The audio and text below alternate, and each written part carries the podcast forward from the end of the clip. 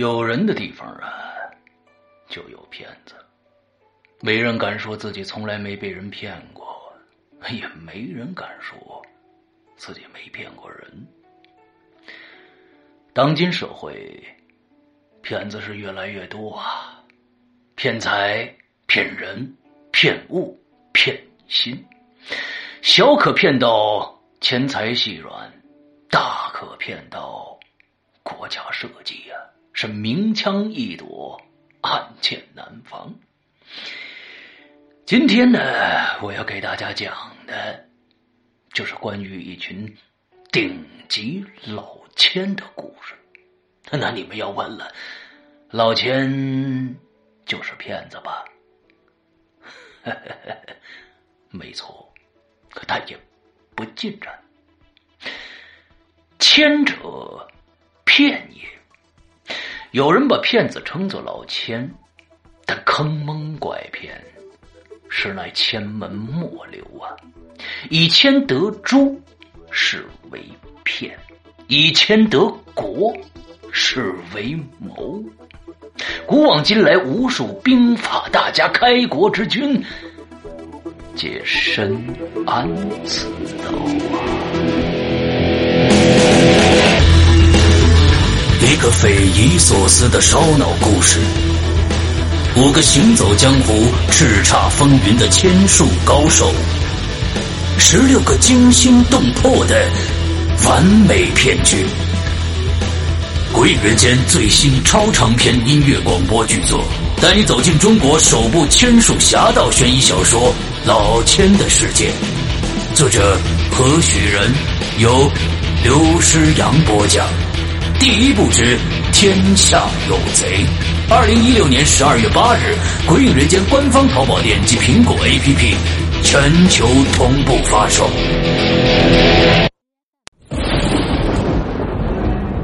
恐惧由心而发，鬼魅由眼而生。黑暗中，你敢回头吗？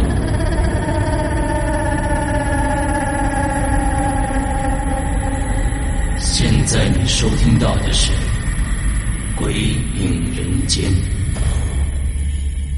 知人，作者周德东，由龙鳞播讲，大结局。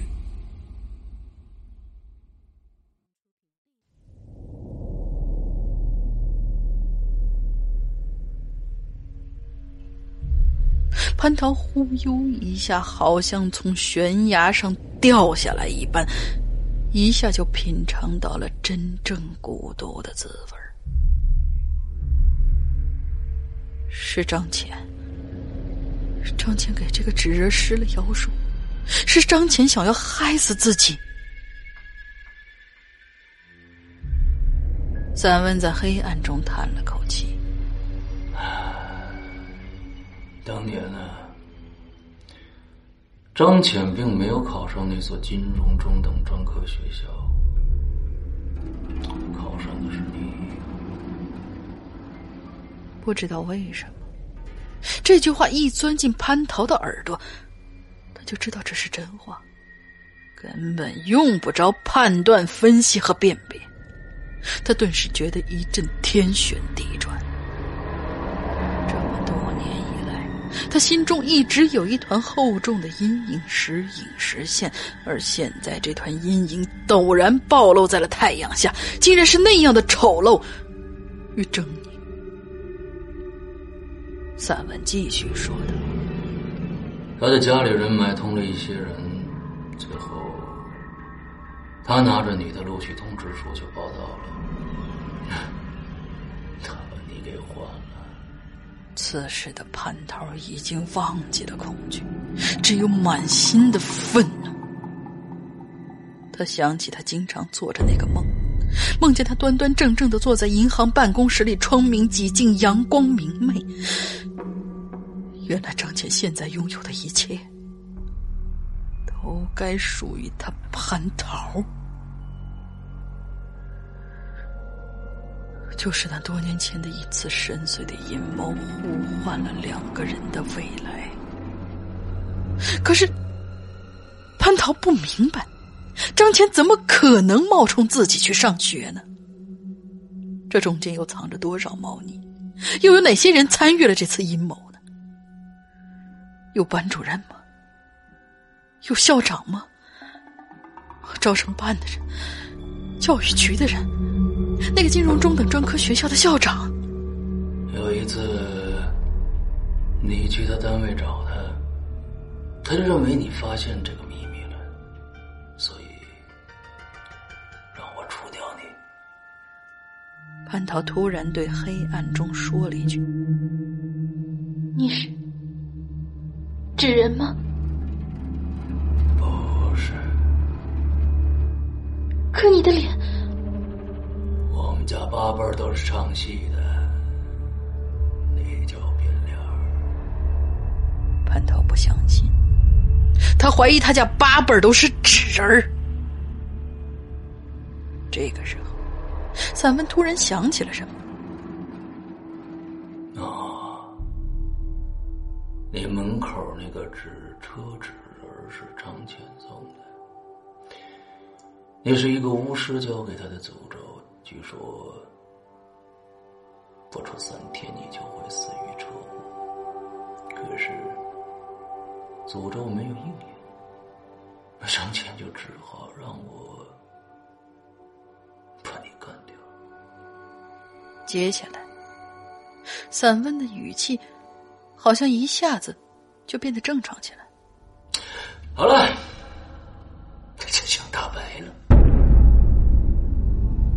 灯突然亮了，蟠桃看见他置身在一个空荡荡的房间里，宽大的落地窗也是白色的，静静的垂挂在那儿。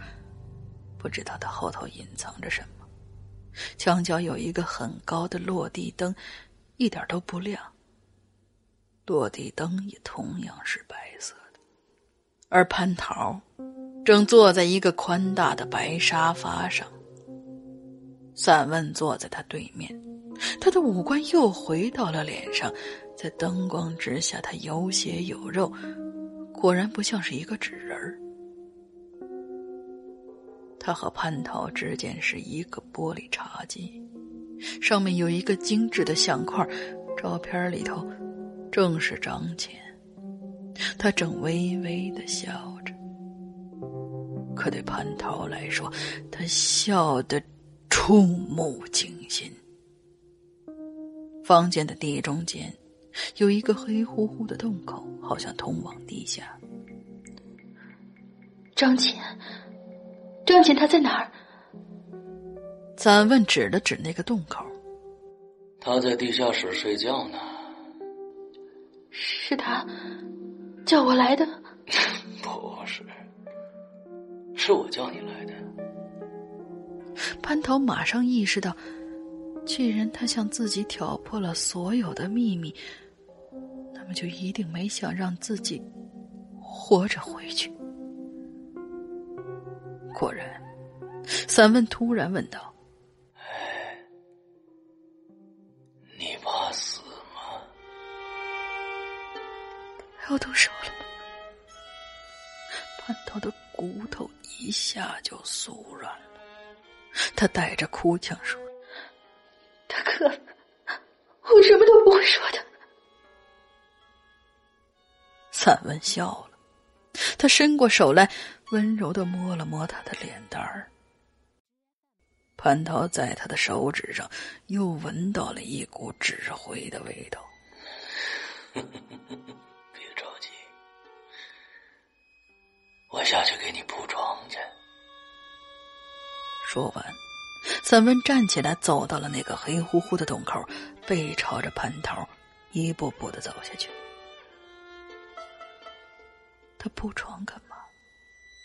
蟠桃愣愣的看着他，脑袋当中急速猜想着自己今夜将要失去的是贞洁还是性命。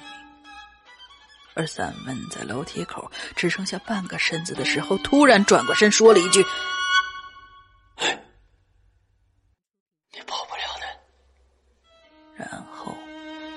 他就下到了那个地狱里。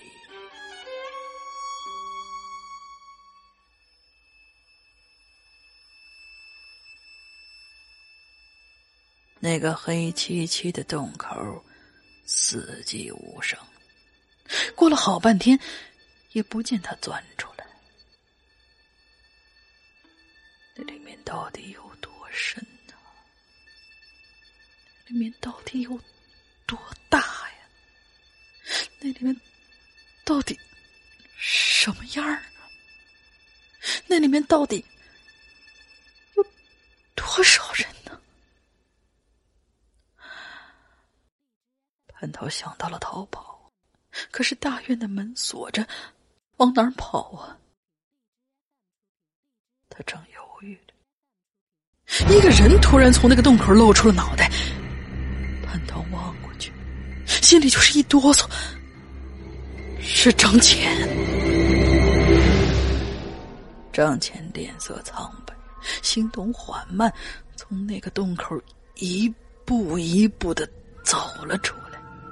他穿着银行的制服，整整齐齐的，只是他半个脑袋上都是血，已经凝固了，整个人看上去十分的恐怖。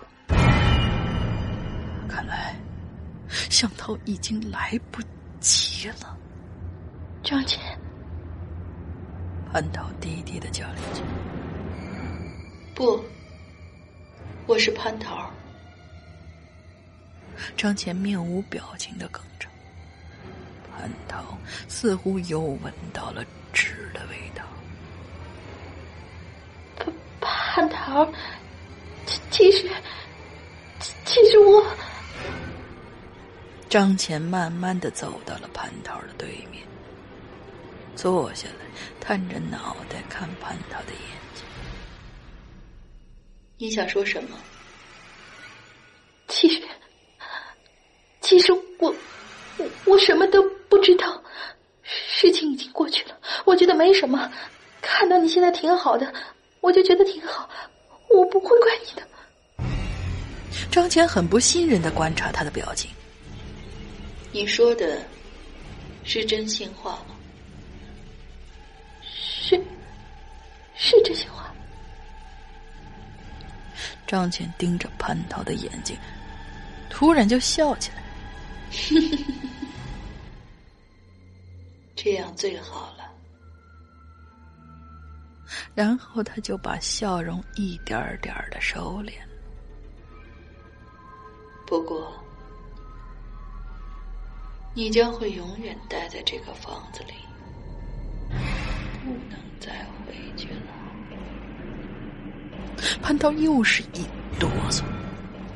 张倩伸出手指，指了指那个黑乎乎的洞口。今后，你就跟我一起住在这个地下室里。蟠桃看看张乾，又看看那个洞口。张倩盯着蟠桃的眼睛，怎么？你好像不愿意？愿意，蟠桃都要哭出来了。张浅这才站起了身。好了，现在我去给你铺床。说完，他慢慢的走到那个黑乎乎的洞口前，又回过头来，冷冷的补充了一句：“你一会儿就下来啊，我等你。”然后他的身子就越来越低，终于看不见了。蟠桃知道不能再犹豫了，他颤颤的站起身子，蹑手蹑脚的走到门前，推开门就往外跑。可是跑出去之后，安头就呆住了，他的眼前还是刚才那个房间。白色的落地窗，白色的落地灯，白色的沙发，黑乎乎的洞口。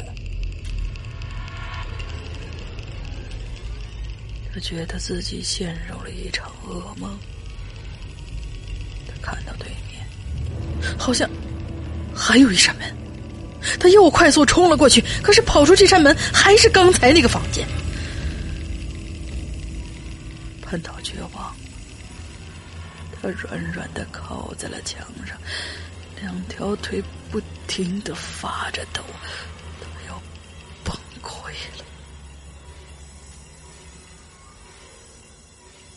这个时候，散文从黑乎乎的洞口里走出来，看见潘头，他就笑了。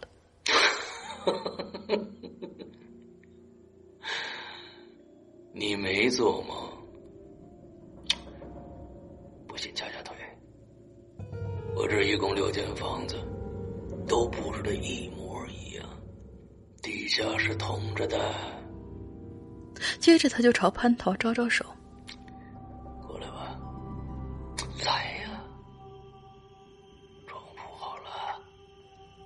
蟠桃死死的盯着他：“下来呀！你，你是不是要杀我？” 不是。那那你到底要干什么？我就是想让你和张倩做个伴儿。蟠桃的眼泪哗哗的流了下来，六神无主的走了。他觉得自己根本就无力抗拒。赞文轻轻的伸出手，扶着他下去。整个地下室黑乎乎的，蟠桃沿着一个危险的木梯朝下走，走了很深很深，但仍然没见到底儿。他的心越来越暗淡，觉得自己可能真的永远都无法回去了。三万紧紧的抓着他的手。近到根本无法挣脱。蟠桃看不清这地下室到底有多大，也看不清四周到底有什么东西。他变成了一个瞎子。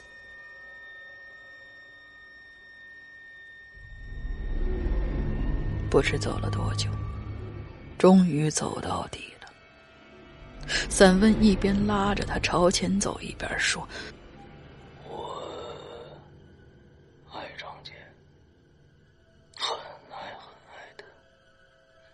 我愿意为他去杀人，去死。我以为他也爱我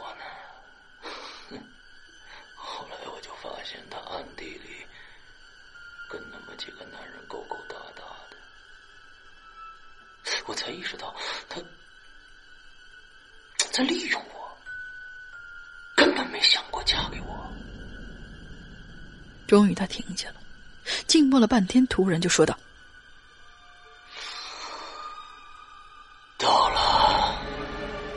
蟠桃预感到不妙，他就像疯了一样甩开他的手，朝那个木梯冲了过去。三文几步就追了上来，两只胳膊就像钳子一样紧紧的箍住他，把他拖了回来。放了我，放了我！蟠桃歇斯底里的哭起来：“张倩，求求你！张倩已经死了，酒汤子里浇那些，你老实点。”三文死死的搂着蟠桃，一边说一边呜呜的哭了起来。我对不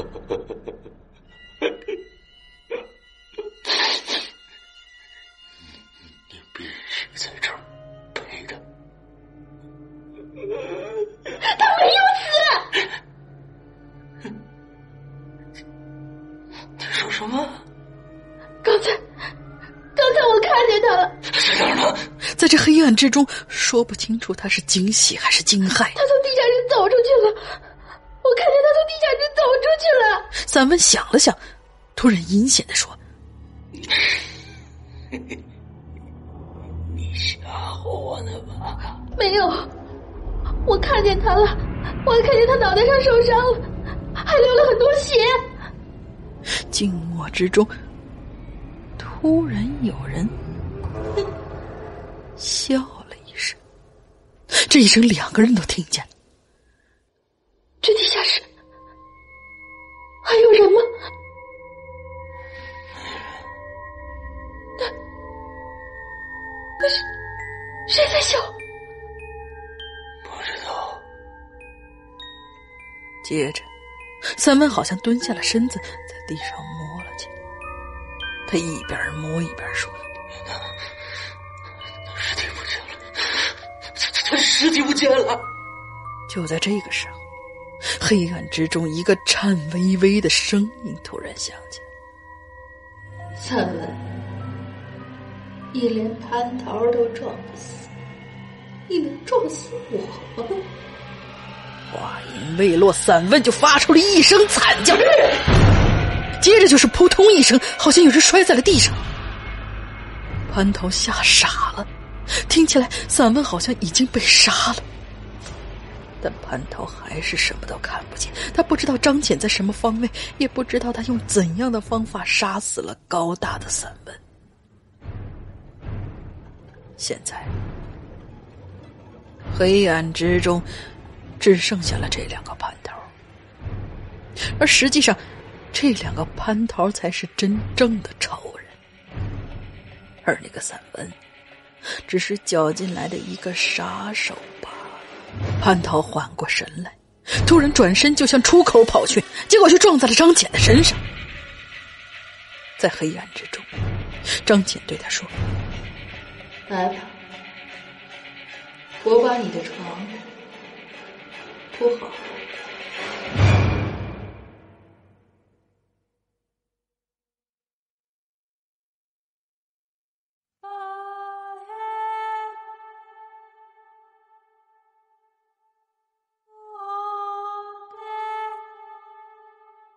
张浅杀了两条人命，但他并没有逃逸。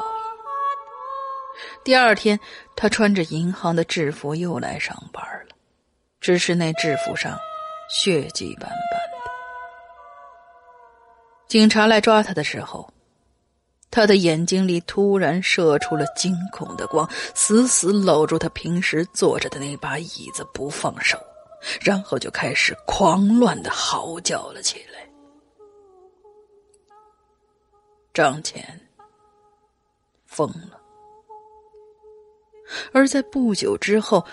蟠桃的家乡小镇传出了一个让大家震惊的消息：蟠桃下落不明，已经将近一个星期没有音信了。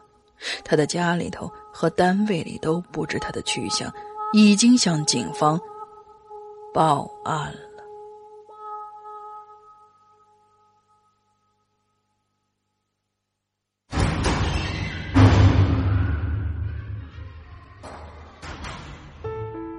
刚刚你收听到的是《鬼影人间》惊悚系列音乐剧，更多精彩，请关注新浪微博“鬼影人间”。苹果手机用户请搜索 App Store 关键词“鬼影人间”，即可免费下载精彩 APP。夜深人静，恐惧来袭。你准备好了吗？